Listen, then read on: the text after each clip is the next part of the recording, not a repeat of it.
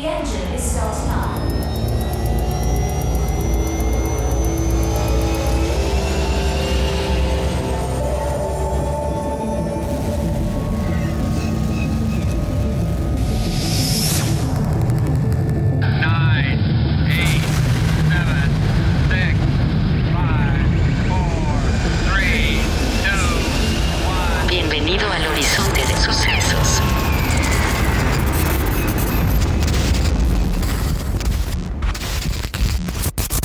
Bienvenidas y bienvenidos a otro episodio en Horizonte de Sucesos, su podcast favorito de ciencia ficción e historias extraordinarias. Hoy vamos a platicar de Ant-Man y la avispa Quantum Mania y para ello está con nosotros Manuel Manos Sacrosanta. ¿Cómo estás, Manos? Bien, bien. Eh, muchas gracias nuevamente por, por la invitación y, mm, sabes que me gustan mucho en est- estos temas, sobre todo. Entonces, eh, pues vamos a darle con, con Ant-Man. Y para empezar, Manos, ¿cuál es tu opinión del MCU actualmente? Porque, o sea, sí existe esta parte, digo, a mí me siguen gustando las películas, obviamente, eh, pero sí hay mucha crítica en cuanto a que, pues ya es lo mismo, ¿no? Ya cada película, aunque cambie el superhéroe, eh, quizás sigue siendo la misma historia la que vemos una y otra vez. ¿Tú qué opinas al respecto?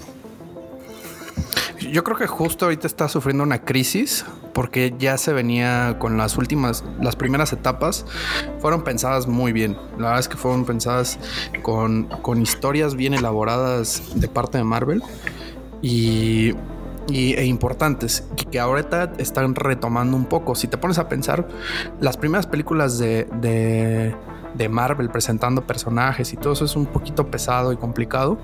Y ahorita es lo que está pasando. Todos los actores que estaban desde el inicio ya se fueron, ¿no? O sea, ya quedan muy pocos.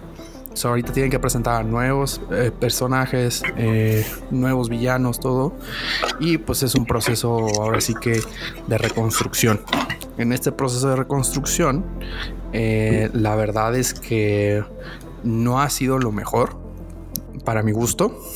Con la serie se han tratado de medio levantar esto, de llenar ciertos huecos en, las películas, pero la, la verdad es que las últimas películas en específico no se me hacen tan buenas como otras que al inicio yo creo que también es un fue el boom de los superhéroes.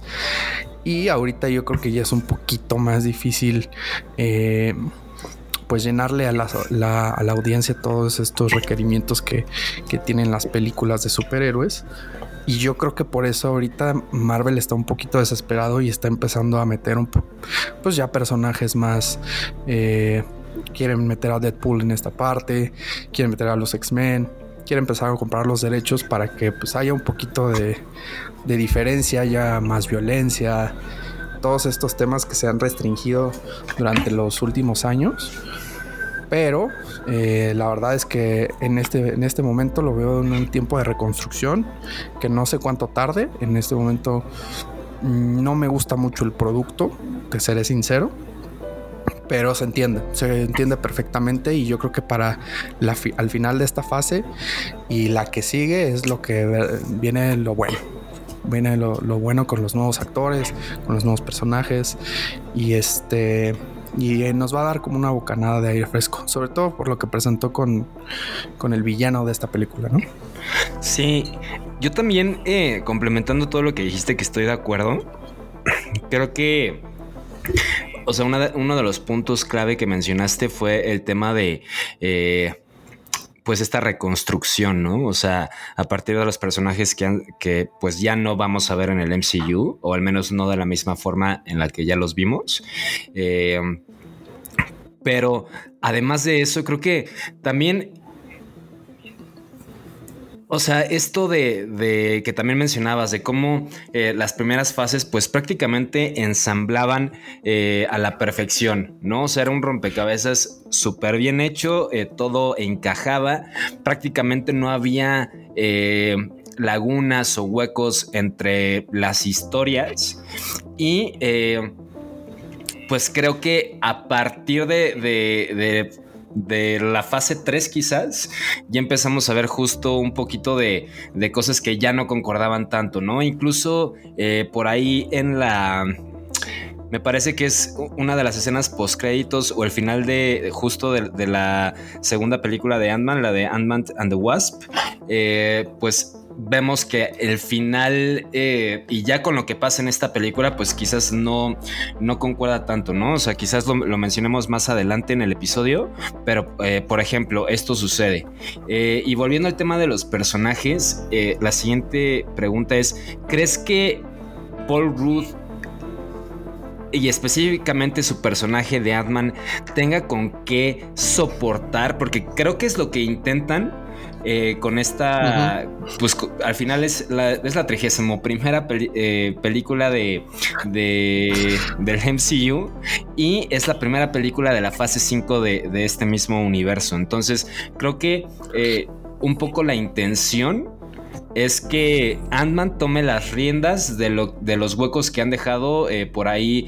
Eh, yo encuentro muchas similitudes, quizás eh, en personalidad son completamente opuestos, pero en las funciones que puede desempeñar creo que va por, el camino que o va hacia el, hacia el lugar que ocupó Iron Man en, las previas, sobre todo en, cuanto a Avengers, ¿no? pero tú qué opinas al respecto? ¿Crees que, ¿Crees que el personaje dé para eso? No sé si el personaje como tal. Yo creo que justo hay un factor que mencionas muy, muy fuerte. Y yo creo que es Paul, Paul y, el, y esta apertura como del, del carisma. Porque Iron Man al principio no era, o sea, sinceramente la 1 es, es, muy normal, es una película que no, no, va más allá, pero van desarrollando al personaje al punto de que dices, ah, pues Tony Stark es buena onda, ¿no? que a pesar de que tiene cosas súper obscuras el personaje, pues lo sigues viendo como de, ah, me cae bien, ¿no? Entonces, eh, sí se tanqueó al principio, o se hizo el tanking con el MCU Iron Man. Y yo creo que Ant-Man sí lo puede lograr, pero va a depender mucho de, con qué se va a rodear de esto. Eh, ¿Y por qué lo digo? Porque eso fue lo que al final eh, hizo que Iron Man sea un personaje que brillara, ¿no? O sea, de juntándolos a los, eh, bueno, en compañía de New Fury haciendo los Avengers, teniendo como que este desprendimiento del personaje en, su última, en la tercera, que ya es más humano, ya no es tan fiestero. Entonces te desarrolla el personaje muy bien, pero dependió mucho de todo lo que estaba alrededor. O sea, veías a un Thor, veías a Hulk, veías a personajes que no tenían lo que Iron Man tenía y por eso brilló. Y sobre todo el tema de Capitán América, ¿no? Que creo que era eh, la mancuerna perfecta para este Iron Man, o sea, que representaba eh, pues igual todo lo opuesto, ¿no? Sobre todo en cuanto a, esta, parte de ética o, de moralidad, eh, de lo que representaba cada uno. Por un lado, eh, pues Capitán América era toda esta parte del patriotismo, etcétera. Y Iron Man representaba pues toda la parte de la privatización, ¿no? O sea, toda eh, pues la industria que, que pueda haber dentro, pero que se maneja por fuera de, pues cualquier país, ¿no? Eh, sí, estoy completamente de acuerdo. Creo que aquí también va a importar, como mencionas mucho, sobre todo lo que, lo que podamos ver con Doctor Strange, porque creo que Thor, si bien se, o sea, pues creo que se va a mantener. No, no siento que vaya, que tenga ya mucho que aportar, sobre todo por lo que le han hecho al personaje, ¿no? Eh, que incluso ella es un poco, eh, pues bobo siempre lo fue. Para mí fue un personaje que se desperdició mucho. Y yo creí que después de Ragnarok, porque ya ahí es donde toma un poco de madurez, va tomando mejores decisiones, ves a un Thor más eh, capaz, más cabrón. O sea, hasta los madrazos es, es muy, muy capaz. Y empieza este Endgame. Se acaba ese personaje vuelve a lo burdo, vuelve a ser el personaje este payaso, ¿sabes? Entonces, ya ese personaje para mí ya está muy quemado, no creo que lo vayan a recuperar. También, por ejemplo, eh, se anunció el final de Guardians of the Galaxy, que para mí era la esperanza justo de, de que con, con, Doctor Strange, Ant-Man y Guardians de la Galaxia, pues se tanquearan esta parte de la, de la nueva fase, pero pues tampoco también se van. Entonces, pues ya quedan muy pocos recursos. Eh, vemos nuevos superhéroes vemos, yo creo que entre, para terminar un poquito esta parte de, si se puede o no, entre Doctor Strange y Ant-Man van a hacer ese trabajo de tanquear. Y yo creo que un personaje que poco a poco están metiendo cada vez más y que se está involucrando más y que al final yo creo que va a ser el típico antihéroe bueno, no un antihéroe, o sea, bueno en el sentido de que no sea tan violento y así como Deadpool, es Loki. Sí. Loki van a explotar el personaje a madres y se ve. Porque además también, o sea, igual para, para cerrar esta parte, creo que Loki es, a mi gusto, de lo último que hemos visto desde la mitad de la fase 4 para acá, o incluso desde principios de la fase 4 para acá, eh, pues lo mejor que hemos visto del, del, MCU, ¿no? Hablando específicamente de la serie de Loki. Después, creo, eh, o, más bien, únicamente por debajo de del personaje de Wanda Maximoff o Maximoff, perdón, o eh, Scarlet Witch, ¿no? Que creo que en cuanto a, o sea, sí es lo mejor, al menos a mi gusto, que, ha salido del MCU en general. O sea, creo que sí es el mejor producto que nos han dado.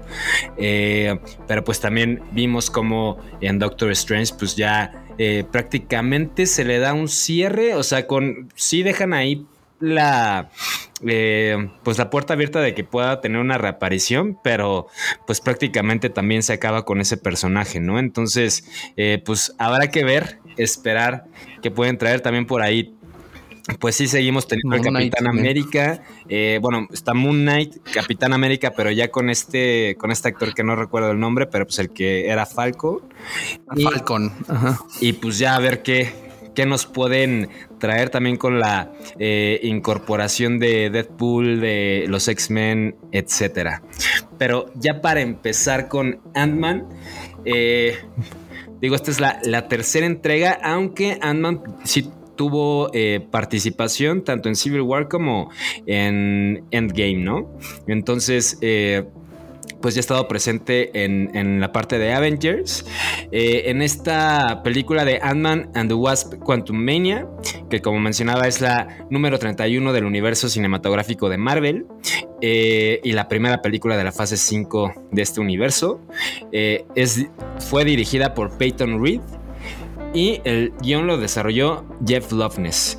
Está protagonizada por Paul Ruth como Scott Lang, eh, slash Ant-Man, Evangeline Lilly como Hope Van Dyne, Jonathan Majors como Kang el Conquistador, Catherine Newton como Cassie Lang, Michelle Pfeiffer como Janet Van Dyne y Michael Douglas como Hank Pym.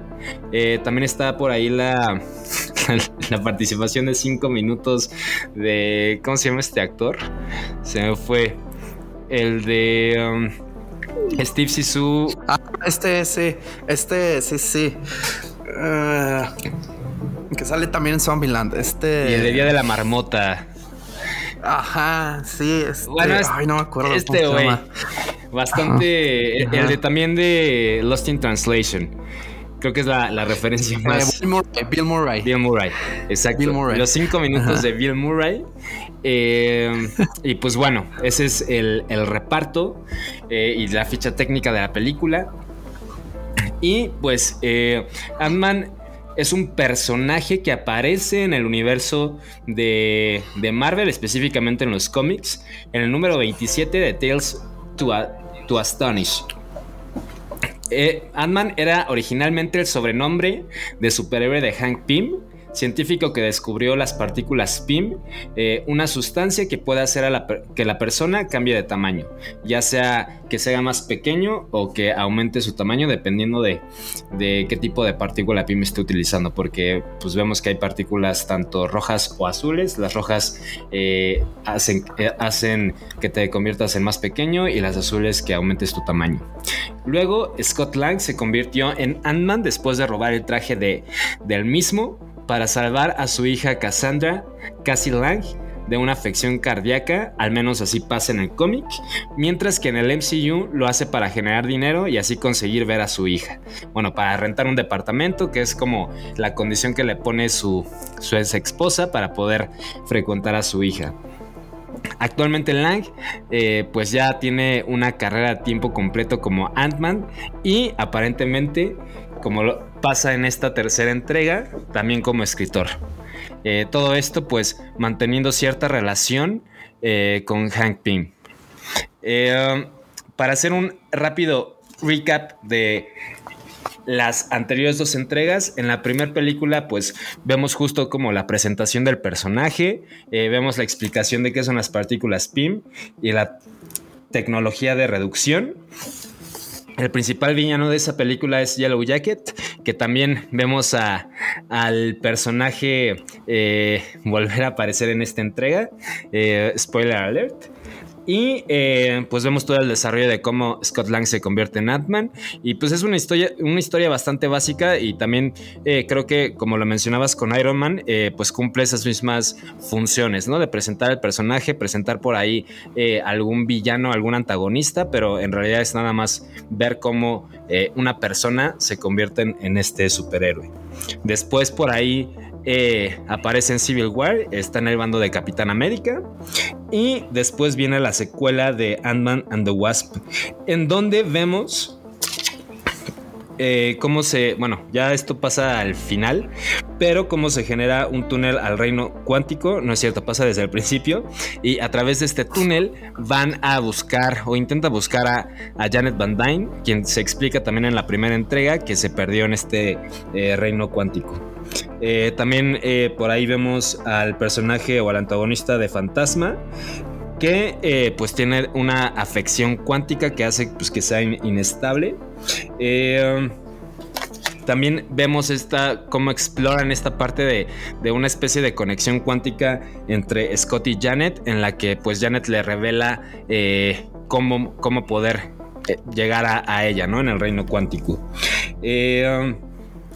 Y pues es prácticamente todo lo que vemos en esa película y es lo que sienta las bases del multiverso. Es, a partir de, esta exploración hacia el reino cuántico en donde se empieza a, ver que quizás en ese momento no, no, no eh, se percibía tan, eh, tan literal, pero ya después, eh, conforme avanzamos eh, hacia Endgame, vemos que pues es justo Ant-Man la clave para poder eh, vencer a Thanos.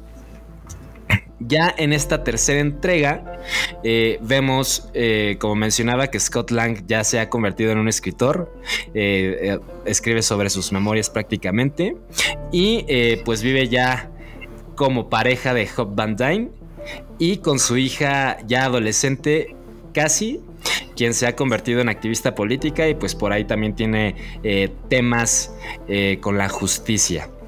Eh, además, Cassie ha estado trabajando en un dispositivo que puede hacer contacto con el reino cuántico. en un ataque de pánico, cuando Cassie les revela a todos, a toda su familia este experimento, Janet sufre un ataque de pánico lo cual hace que lo desconecte y esto a su vez ocasiona un cortocircuito generando un portal a dicho reino que absorbe a todos los presentes además de unas cuantas hormigas de Hank. Ya en el reino cuántico, Janet revela sus experiencias durante el tiempo que estuvo varada ahí, confesando haber conocido y ayudado a Kang el Conquistador, aunque termina traicionándolo, entre comillas, y liderando una resistencia en su contra. Ant-Man, The Wasp, Janet y Hank tendrán que rescatar a Cassie, quien ha sido secuestrada por Kang, al mismo tiempo que evitar que el conquistador recupere el núcleo de su poder. Eso es prácticamente lo que ya vemos en, esta película. Y como mencionabas tú, o sea, creo que lo más importante de esta entrega es eh, el seguimiento que se le da a lo que a quien ya está decantado para ser el antagonista principal de, al menos de esta fase del MCU, que es Kang el Conquistador. Eh, repito, spoiler alert, creo que lo, lo que más queda como, o lo que más me generó intriga a mí, es ya al final de la película vemos como eh, este Scott Lang igual está caminando por la calle y todo y se empieza, empieza a sobrepensar las cosas y recuerda que Kang le menciona que él, es, esta versión de Kang es la única esperanza que tienen en contra de, eh, o para salvarse de, sus otras, de sus otras eh, existencias, ¿no? Multiversales. ¿Qué, ¿Qué, opinas al respecto? ¿Qué, qué podemos esperar eh, no solo de esta fase 5, sino también de este antagonista? Fíjate que ahorita que ibas leyendo todo esto, me quedé pensando y date cuenta que eh, el MCU se creó hace 17 años. Entonces mucha gente durante todo este tiempo, si te pones a pensar es, ya tienen hijos, eh, ya se preocupan por ciertas cosas y, y, quieren, o sea, quieras o no, es empatizar con el personaje.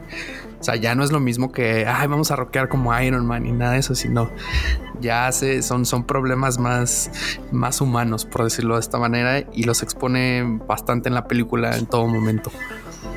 Eh, ah, dejando esto de lado, creo que me gustó mucho cómo empezó. Iba muy fluida la película.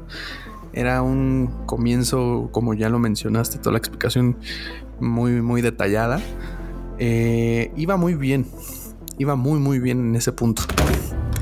Eh, me gustó mucho el, La verdad es que desde que empezó la película no me gustó ni cómo actuó la, la hija de, de, este, de Ant-Man y Michelle Pfeiffer. Para mí fueron como los personajes más flojos en general de la película. Pasando un poquito más en la historia, eh, podemos ver que los efectos, todo lo que conlleva la, la, película es muy bueno. O sea, dejando detalle uno, que es el más obvio, creo que es muy bueno. Y sobre el guion yo sí tengo... Hay muchos problemas, pero vamos por partes, vamos por partes de todo lo que te acabo de mencionar. Eh, Ant-Man se me hace un personaje muy bueno, muy bueno desde el inicio al fin. Eh, The Wasp se me hace rescata la película, perdón, pero rescata la película en muchas ocasiones. Y Hank Pink está, pues está ahí como, pues ya, ya saben que ahí va a estar, ¿no? Entonces, no sé qué opinión tengas tú en, específico de los personajes y si quieres lo vamos comentando como la historia. Sí, híjole, fíjate que, o sea, en general creo que en todo el MCU son con todos los personajes que sí puedo decir me encantan, ¿no? O sea, que sí creo que está muy bien desarrollado, etcétera.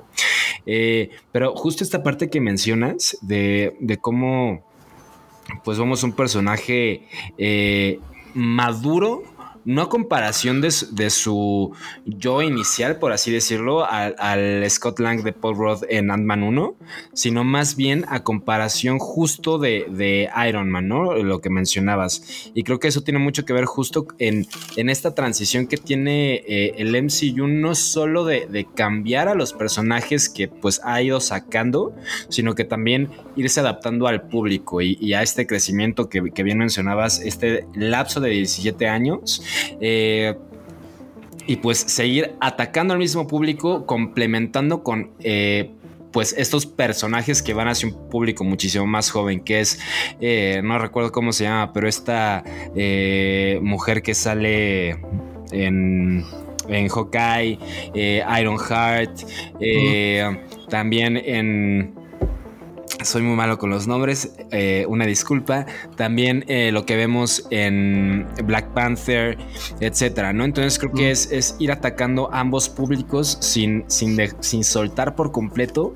Creo que eh, igual un poquito lo que ya estuvimos mencionando, creo que la principal falla que encuentro es que si bien vemos esta diversidad de personajes en el sentido de, eh, al menos de edades, eh, creo que todos son personajes o todas son historias muy familiares. Eh, um, que igual ya tocaste un poquito el punto respecto a Deadpool y todo eso. Creo que, o incluso con el mismo Iron Man, creo que eran no personajes mucho más oscuros, pero quizás con un rango o un espectro de, de moralidad más amplio, ¿no? Más, más eh, maleable. Eh, yo sigo esperando ver en, en el MCU eh, algo, no al nivel, pero sí con características similares a, a, lo que es un Batman, por ejemplo, ¿no? O sea, que sí te da esta ruptura, o sea, que si bien Batman es un héroe bajo, o sea, al menos en la perspectiva de cualquier persona que le preguntes, eh, pues en realidad es, es el, antihéroe, el antihéroe por excelencia, ¿no? Entonces, eh, creo que sí, sí falta ver, incluso lo que vimos en Deadpool, que, que no, eh, pues que no es de Marvel tal cual, sino más bien, creo que es de Warner o, o de Sony, ¿no? La, de Sony. De, Sony. Sony. Pues sigue siendo, o sea, sí es... O sea, es más violento, pero no me parece un personaje oscuro. O sea, creo que ni siquiera termina de ser un antihéroe. O sea, creo que sigue siendo eh, pues nada más un tipo violento, pero pues que cumple todas las, las características o que entra dentro de este arquetipo de, héroe. Entonces, en ese sentido, creo que, o sea, al menos para mí. Para mi gusto, esa es la principal falla que tiene eh, el MCU en general. Eh, um, además de eso, ya en cuanto a los personajes, pues te digo, o sea, creo que ninguno tiene muchísimo, muchísima profundidad. Eh, Paul Rudd me parece un tipo extremadamente carismático. Eh, creo que, pues por ahí eh, va a lograr sostener todo, toda la fase 5. Pero pues específicamente lo que vemos acá, o sea, tampoco creo que sea nada que alabar, o sea, pues es un producto de Marvel y ya, ¿no? Eh, tampoco me parece que sean tan eh, malos los, los, personajes, simplemente pues eh, como que son una pieza más de, de, todo el MCU, ¿no? O sea, como que no tienen una personalidad tan... Pues como, no sé cómo decirlo, tan también desarrollada o que pueda subsistir tan bien sin el contacto con, por ejemplo, con, eh, con o sin el acercamiento con personajes de, otras entregas del MCU, ¿no? Eh, y pues ya, o sea, en cuanto al guion, creo que... Eh, creo que el, principal hueco que, que, existe es justo esta conexión con, con, la entrega anterior, en la que vemos como eh, Janet Van Dyne motiva a, Scott Lang para que vaya al reino cuántico y recupere las partículas y que puedan eh, intentar salvar al, al, fantasma, ¿no? Pero, y aquí vemos pues todo lo contrario, ¿no? Como que esta aversión, etcétera. Por ahí vi un video de, eh, de New Rockstars que pues hacen también... Eh, eh, hablan de estos temas de Marvel, de superhéroes, de, pues, películas en general también. Eh, y mencionaban que pues quizás era como de que, pues, que no, o sea, que Janet Van Dyne haya sabido eh, que estas exploraciones de Scott Lang en la entrega pasada al reino cuántico, pues eh, no iban a, a, conllevar un encuentro con Kang o, o que no iban a hacer con mucha profundidad hacia el reino cuántico, ¿no? Y que quizás por eso como que incluso lo, lo alentaba. Eh, a mí no me, no me queda... Eh, no me hace tanto sentido esa explicación, creo que sí es un hueco, pero... Durísimo. Pero pues creo que es, eh, creo que a nivel guion es, es, es, lo principal. O sea, no le veo tampoco. No me parece un guion eh, extremadamente bueno. Pero fuera de eso, pues, también, o sea, creo que está ok para, para las necesidades que tiene Marvel. Pero para, para mí lo que más me generó el conf problema, conflicto fue cómo desarrollaron el conflicto. O sea, literal aplicaron, o sea, se quejaban de DC y de Marta. Ellos aplicaron la de Shh, no digas nada. No, es que no te puedo explicar. Luego, luego lo platicamos así de dude, ya lo tengo aquí, ya me está pegando un madrazo y no me quieres decir. Sí, sí, o sea, sí, no tiene lógica, cero lógica eso. Entonces ahí es donde justo donde se empieza a caer para mí todo eso, ¿no? Así como de no, a ver, en secreto hacemos todo, pero, o sea, si el vato te dijo que puede destruir el universo. ¿En qué cabeza, o sea, ya teniendo a todos los superhéroes más poderosos del mundo, te dices, "Mm, me lo guardo, ¿no? Para, para luego, luego lo platicamos, ¿no? Y eso es justo lo que le hice de- en su momento de WhatsApp. Dice, ¿por qué nunca quisiste hablar de esto? Es una tontería que nunca quisiste compartir, ¿me explico? Sí. Entonces, a partir de ahí se, se- se- siento que se empieza a caer. Eh, luego la, lo- o sea, no, no, no, cuando capturan a la chica y así de no, me la tienes que traer porque sí, o sea, si supone que tú eres el más poderoso, ¿qué necesidad tienes de que alguien más lo haga por ti, no? Te digo, son esas cositas, detallitos que dices, mm, aplicaron la de, pues, eh, ching su madre, ¿no? O sea, pues porque sí, porque así es, ¿no? Y, pero ya, ya, ya, ya abusa. O sea, fácilmente lo que le decía a la persona con la que fui a verlo, quitaría 40 minutos de la película. O sea, fácil. Porque es como de, "Ay, la- vamos a platicar, vamos a ver, bueno, me vas a explicar, pero no me vas a explicar, te voy explicando un poquito cómo va pasando poco a poco, Eh, voy metiendo personajes que, por ejemplo, las tribus que metieron, innecesario esa parte, o sea, pudieron haberse estado perdidos sin la necesidad de encontrarse a la tribu y no hubiera pasado absolutamente nada.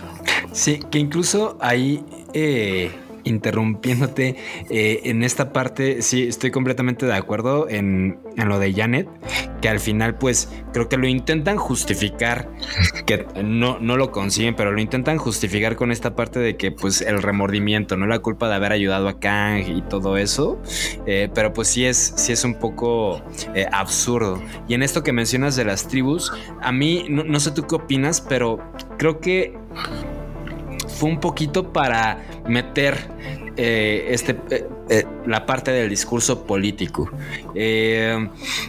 Porque como dices, o sea, si no, si, si llegaban, si pasaba todo igual y llegaban y en automático casi, casi aterrizaba en otro punto del reino cuántico y Kang la, la capturaba, eso hubiera funcionado también, ¿no? O sea, creo que esta parte de la tribu fue más porque, ah, pues la, la parte de la inclusión y todo eso, que yo ya he comentado en otros episodios, yo no creo que exista la inclusión forzada, porque creo que eh, el hecho de estar eh, hablando de inclusión y, y generando historias inclusivas, pues es parte de normalizar, eh, algo que tendría que ser normal para mi gusto, pero sí creo que a veces se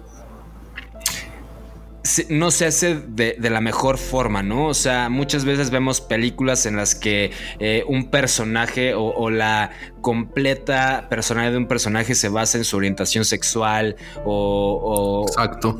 En cómo se identifica, eh, eh, etcétera, etcétera, etcétera, ¿no? Creo, creo que este es un ejemplo de esos, ¿no? O sea, de que eh, No aporta. no aporta nada a la película, tampoco eh, por ahí sí se unen a, a la batalla final, esta tribu y todo eso, pero...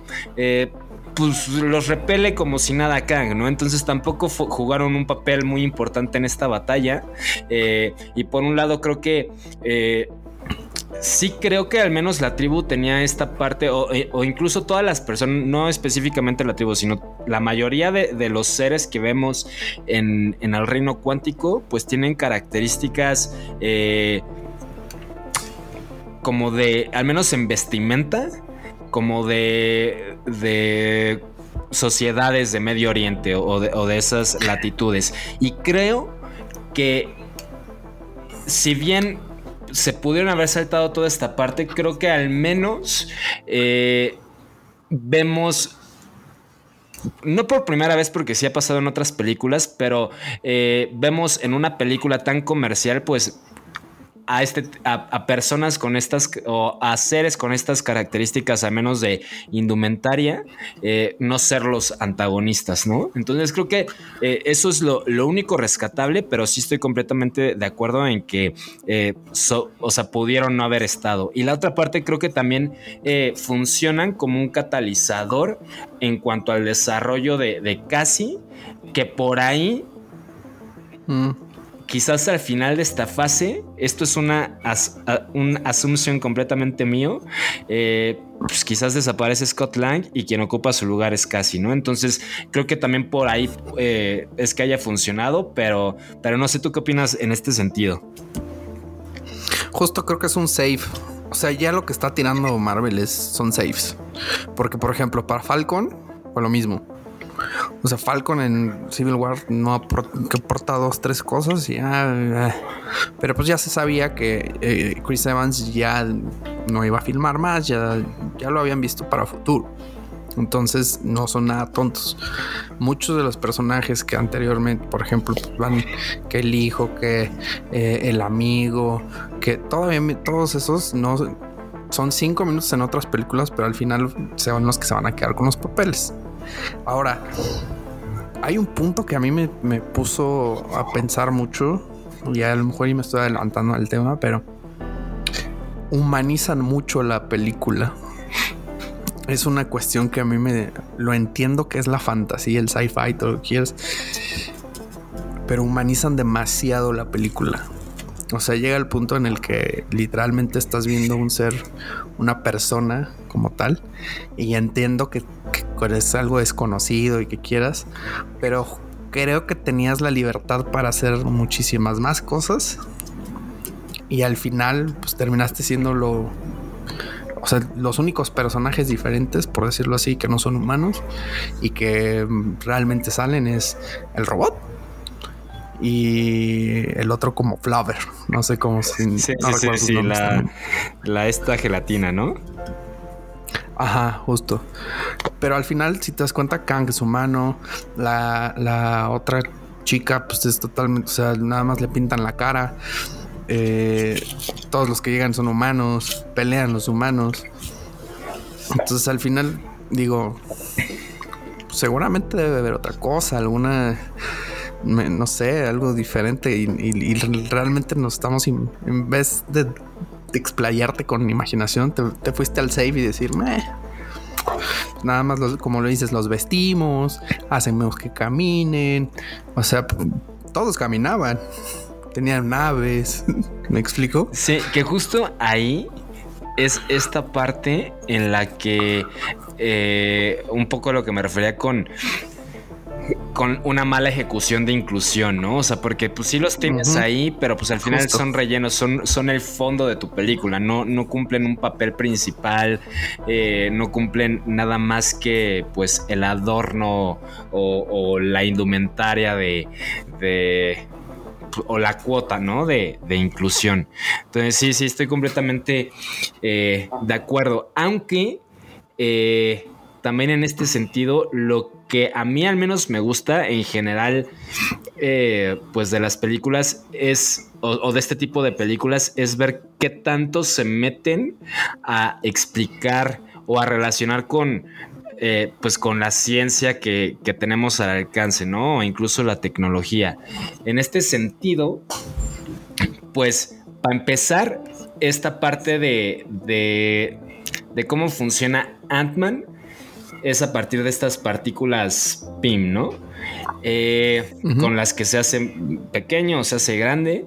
Eh, estas partículas son subatómicas de naturaleza extradimensional y son capaces, como lo mencionaba, de añadir o reducir masa de cualquier forma de materia al sujeto, al ente orgánico que, pues que que interactúe con ellas, ¿no?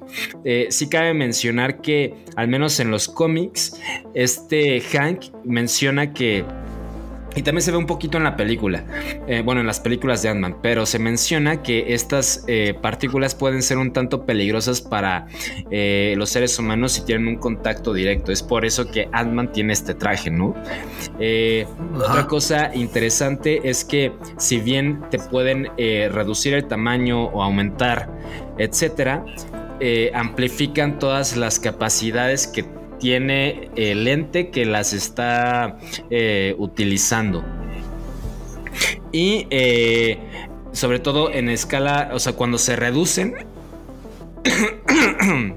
Lolita Yala, cuando se reducen eh, los seres o el ente orgánico que, que tiene interacción con ellas, amplifica en el sentido de que condensa tanto la, fuerza que tiene, eh, la fuerza normal que tiene el organismo, que por eso pues hace que se concentre tanto y, que parezca que es más fuerte, ¿no? No es necesariamente que aumente su, su fuerza, sino que amplifica la fuerza que, que ya tiene.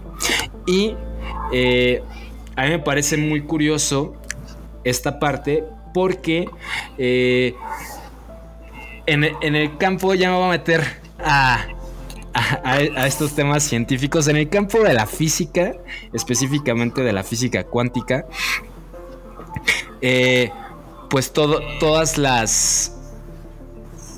O bueno, lo que hemos visto en, las últimas teorías, en las últimas investigaciones, etcétera, pues está relacionado con las partículas. Esto tiene desde pues principios de- del siglo pasado que se empezaba a encaminar la, la física a, este, a estos temas de estudio. Y eh, pues repito, es lo, lo que hemos visto en los últimos años porque prácticamente eh, se dividió la física en dos ramas principales. Por ahí sí hay otras eh, ramas, etcétera, que, que son importantes, pero las ramas que prácticamente estudia o, con las que prácticamente se puede entender eh, cualquier fenómeno físico son la física clásica por un lado y la física cuántica por el otro. La física clásica que digo, hay muchos referentes. El padre de la física clásica, pues podría ser este eh, Isaac Newton, pero eh, el referente más contemporáneo y más importante, incluso por encima de, de Isaac Newton, por los, los logros que, que obtuvo, es obviamente Albert Einstein. Y pues, como ya saben, tuvo mucho que ver con la parte de las bombas atómicas, etcétera. Pero sus dos principales eh, logros fueron la teoría de la relatividad espacial, digo, perdón, especial o restringida. Y esta fue antes de la eh, teoría de relatividad general. Y en ella describe que la velocidad de la luz en el vacío es igual a todos los sistemas de referencia inerciales. Esta solo aplica en el caso particular en el que la curvatura del espacio-tiempo producida por acción de la gravedad se puede ignorar. Eh, en resumen, esta teoría eh, no toma en cuenta la gravedad como variable. Entonces, eh, por ende, cuando Einstein desarrolla la teoría de relatividad general, pues la otra se queda obsoleta. Y en esta otra teoría, en la de relatividad general, Einstein describe la aceleración y la gravedad como aspectos distintos de la misma realidad. La noción de la curvatura del espacio-tiempo y el principio de covariancia generalizado. La teoría de la relatividad general propone que la propia geometría del espacio-tiempo se ve afectada por la presencia de materia, de lo cual resulta una teoría relativista del campo gravitatorio. Eh, de hecho, la teoría de la relatividad general predice que el espacio-tiempo no será plano en presencia de materia y que la curvatura del espacio-tiempo será percibida como un campo gravitatorio. Esto en pocas palabras es que eh, todo lo relacionado con la relatividad general o con la eh, gravedad eh, depende intrínsecamente eh, saludos a Roberto Martínez, eh, de los resultados obtenidos de la observación de cualquier fenómeno físico de gran escala eh, a partir del punto de vista del observador, quien a su vez tendrá un impacto en y se relacionará con las variables que componen dicho fenómeno. Para que me entiendan, es como... Es que todo es relativo de cómo lo veas. Exacto. O sea, por eso se llama relatividad. eh, Relatividad. porque depende de, depende de quién lo esté viendo, ¿no? O sea, no es lo mismo que Claro. tú, manos, eh, ahí en donde estás, eh, estés eh, viendo, no sé, cómo se derrite un hielo, a que yo quizás vea qué pasa con un hielo en el Polo Norte, ¿no? Porque obviamente, eh, pues... Las variables Las son diferentes, las condiciones, etcétera. Lo mismo con el tiempo. Hay por ahí un experimento, eh, no sé si hayas escuchado de él, o hay un, es un experimento mental que sí ya se ha comprobado, en el que se dice que si tú eh, viajas a cualquier parte del mundo y llevas un reloj de pulso, al momento que regreses a- al punto del que partiste, tu reloj va a tener una, eh, un ligero retraso. O, un- o- o- sea, vas a haber perdido eh, o ganado tiempo. de- depende desde la perspectiva que lo quieras ver, ¿no? Entonces, eso es prácticamente lo que dice... eh, no lo que dice, sino más bien cómo funciona la, la- la teoría de la relatividad general. Y pues esto, a pesar de que eh, pues fue un gran avance y revolucionó el campo, sobre todo de la cosmología, Einstein es considerado como parte de la física clásica, porque sus teorías, estas dos que mencioné, no son apli- aplicables a pequeñas escalas. Es decir, la física clásica solo se puede aplicar a los fenómenos eh, físicos de una magnitud eh, grande, como la, la interacción entre planetas, entre estrellas, incluso entre cuerpos, entre eh, mi, cuerpo con, con el calor, etcétera, ¿no? Sí puede y sí se ha intentado describir eh, sistemas atómicos a partir de la, eh, de la física clásica, pero no son muy fidedignas, o sea, sí hay muchos errores ahí y es por ello que por ahí de los siglos, de los siglos, de, la- de los años 20, eh, bueno, una pausa, el átomo eh, fue considerado por mucho tiempo la unidad mínima de la materia. Eh, tiempo después se descubrió que hay partículas aún más pequeñas, incluso el átomo está formado por otras partículas que son los electrones, los neutrones y los... no me acuerdo de los otros, pero son tres. Y, eh, y pues ya como decía, a partir de los años 20 se empieza a estudiar más eh, esta parte de la física cuántica o la mecánica cuántica.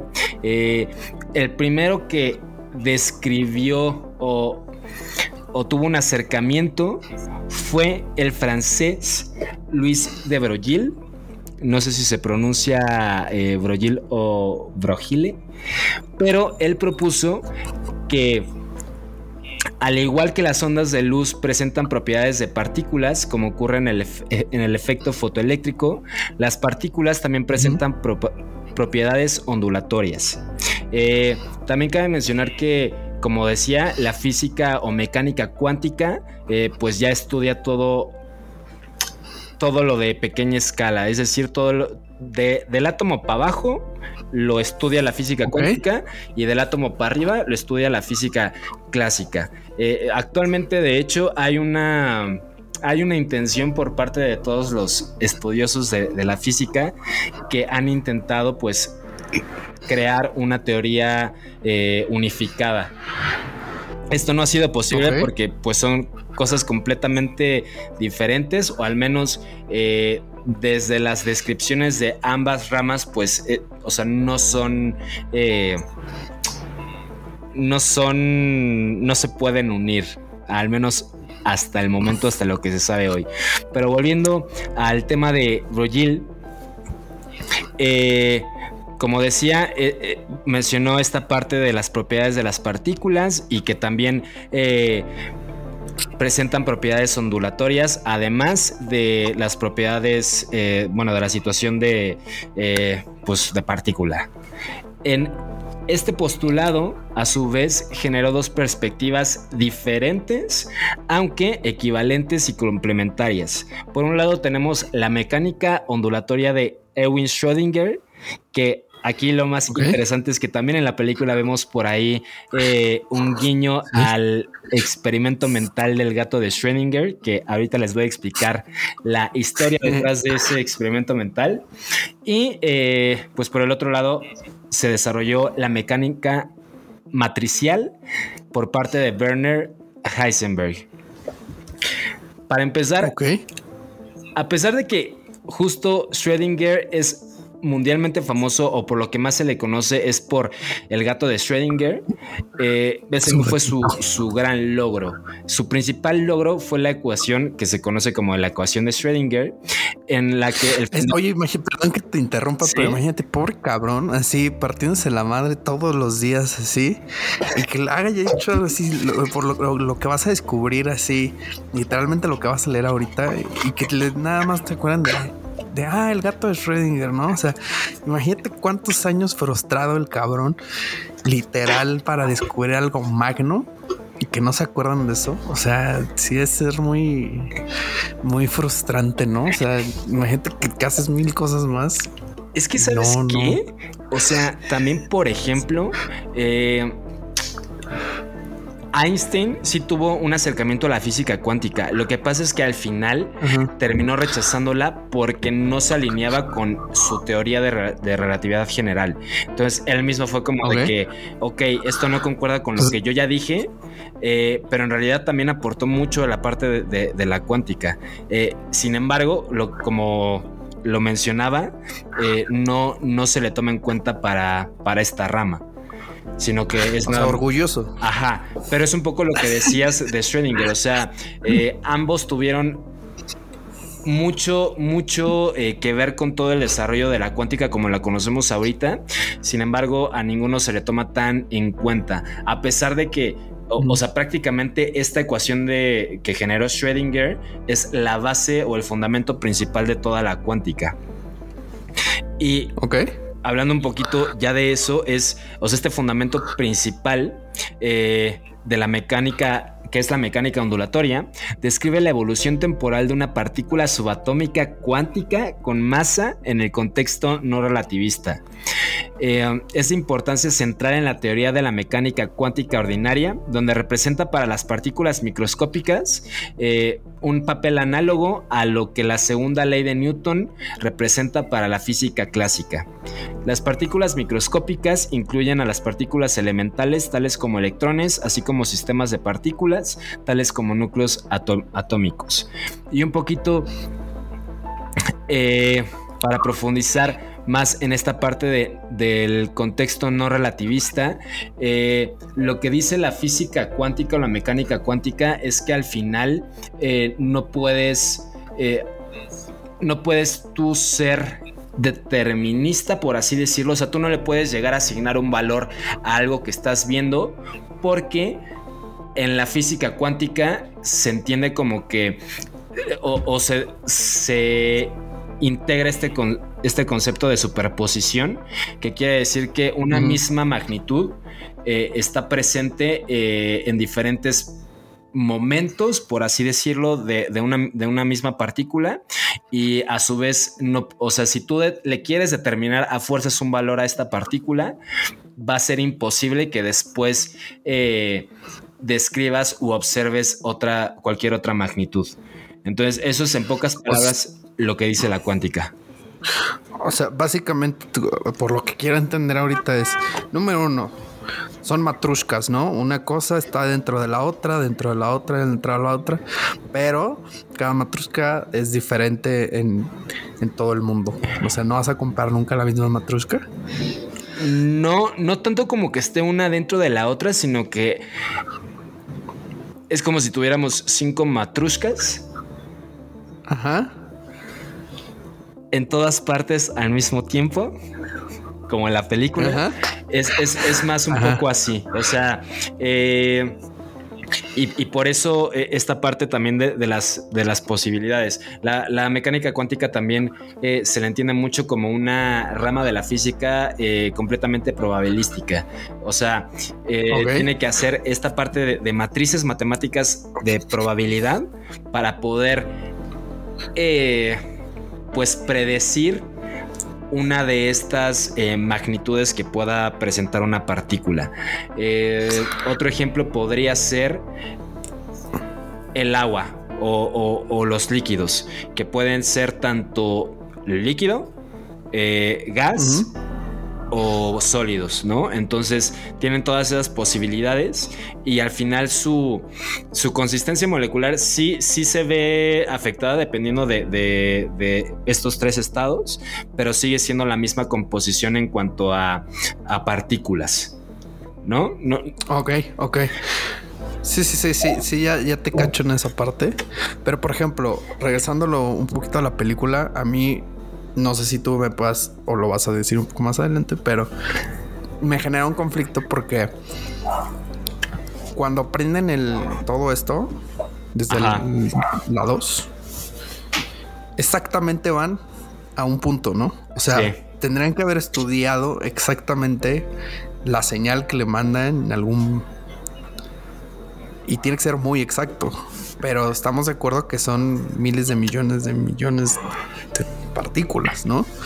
Entonces, volverte a encontrar con la misma partícula de la cual justo salió la señal que me mandas, eh, más bien la- eh, mandar la señal a esa partícula donde está Kang y que te conteste, eso a mí me genera un conflicto, güey.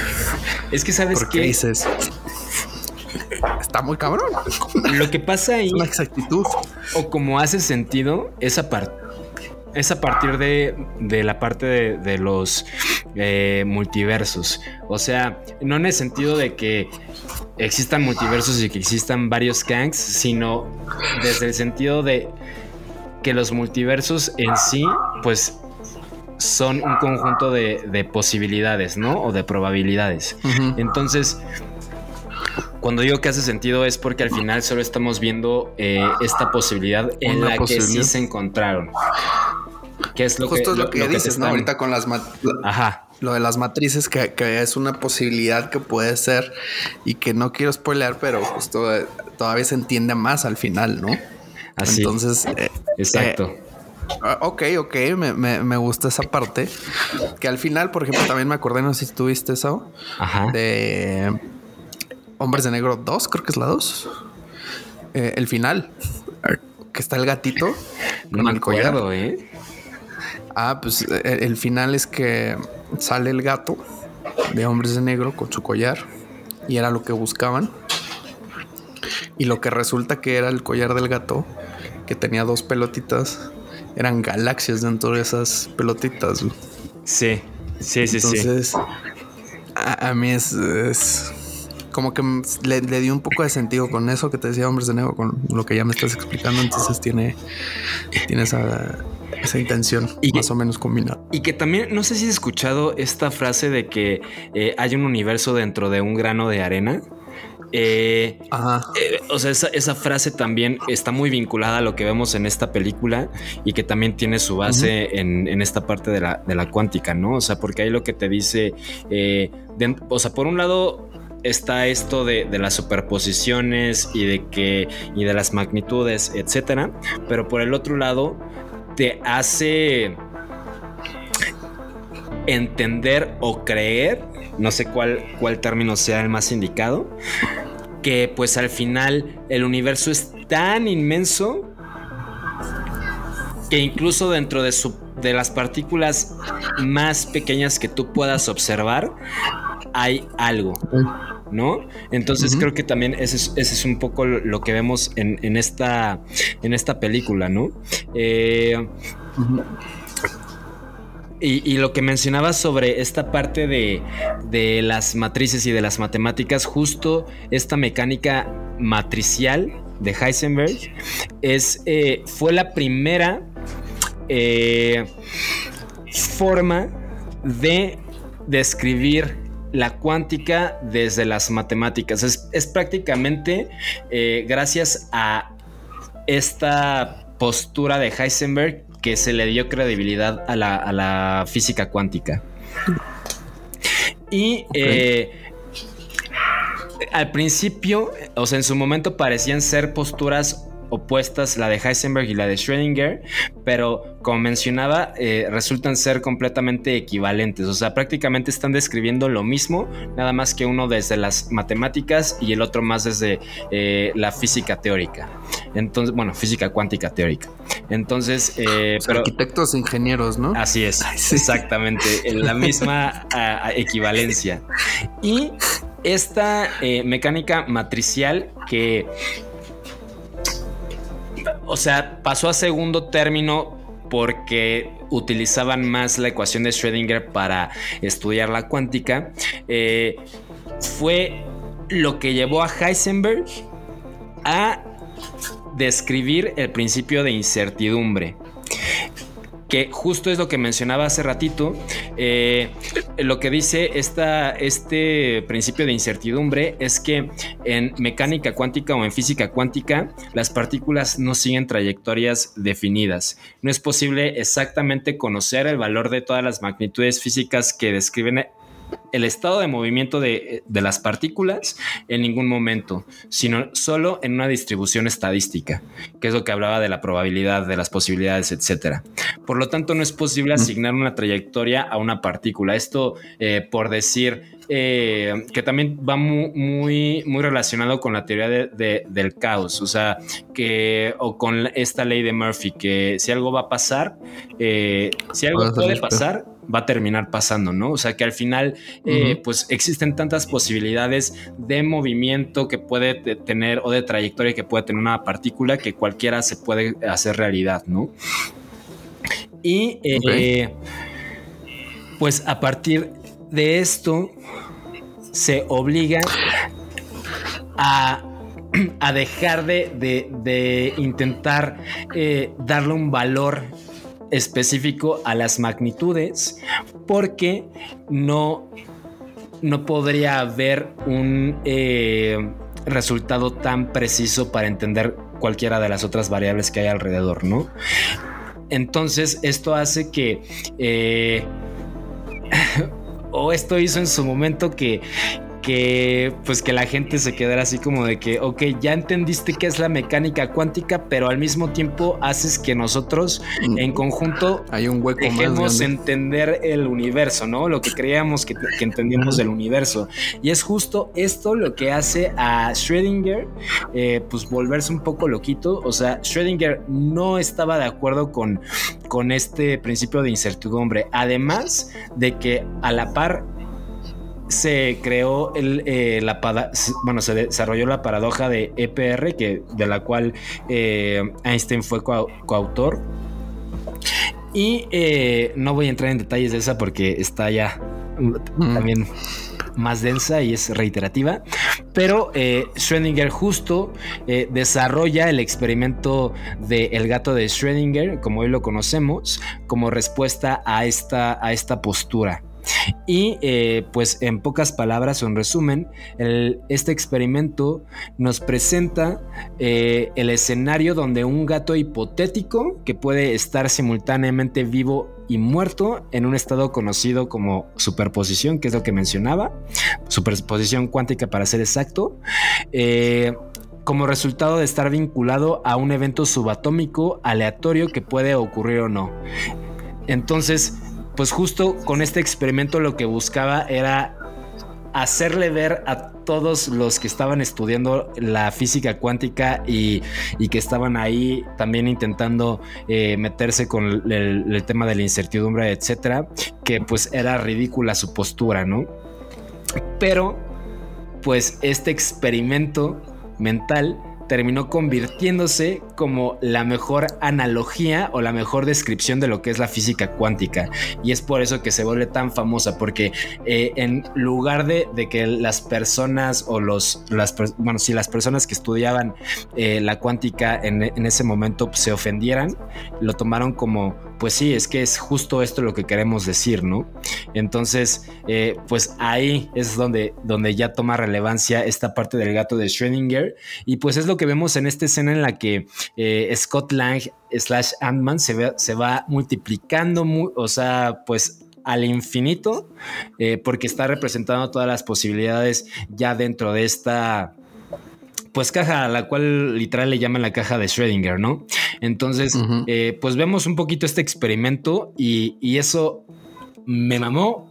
Nada más por el simple y sencillo hecho, o sea, fuera de que pueda ser exacto o no como, como lo ejecutaron, me mamó porque hizo referencia a, a esta parte de la física que, que tanto me gusta, aunque entienda un carajo. No, de hecho, creo que lo describes muy bien y, justo esa parte es de las más, eh, ¿cómo decirlo? Pues más explícitas, ¿no? En todos los sentidos. Justo ahorita que ya das una explicación un poco más eh, asertiva de todo lo que pues vas entendiendo eso, ¿no? Las posibilidades, las matrices, todo lo que mencionaste hace un momento. Esa escena está muy bien representada, como lo dices. Y, y, me parece pues fantástico como, como de una manera tan sencilla pueden darle una solución y a la vez más dudas de, de esto, ¿no? Entonces, ¿qué tal si sí? ¿Qué tal si no? Te empiezas a poner mucho. Y, y justo es lo que te decía, entra un tercero para para que eh, pues, quitar todas estas eh, posibilidades para que se reduzca uno. Sí, que es justo lo que mencionabas de cómo salva la avispa, ¿no? La, la situación. Ajá. Pero también creo que lo importante de esta escena es. eh, o, o al menos yo la, yo la vi como un poquito eh, análoga y descriptiva de lo que probablemente vayamos a ver con Kang, ¿no? O sea que al final, pues sí, eh, otra vez spoiler alert, pues vemos que esta versión de Kang eh, ya no nos acompaña, pero pues vemos que toda- todo el resto de posibilidades de, de Kang pues están ahí eh, incluso en un estadio, ¿no? Entonces creo que esta analogía va o, deja mucho que pensar para, para lo que pueda hacer Kang en, en el MCU y sobre todo en Loki, ¿no? Que ya es lo, lo que más pronto se viene. Sí, sí, sí. Y, ah, y te- y justo me empieza a generar incertidumbre porque eh, con base a lo que ves, dices, ¿y ahora cómo?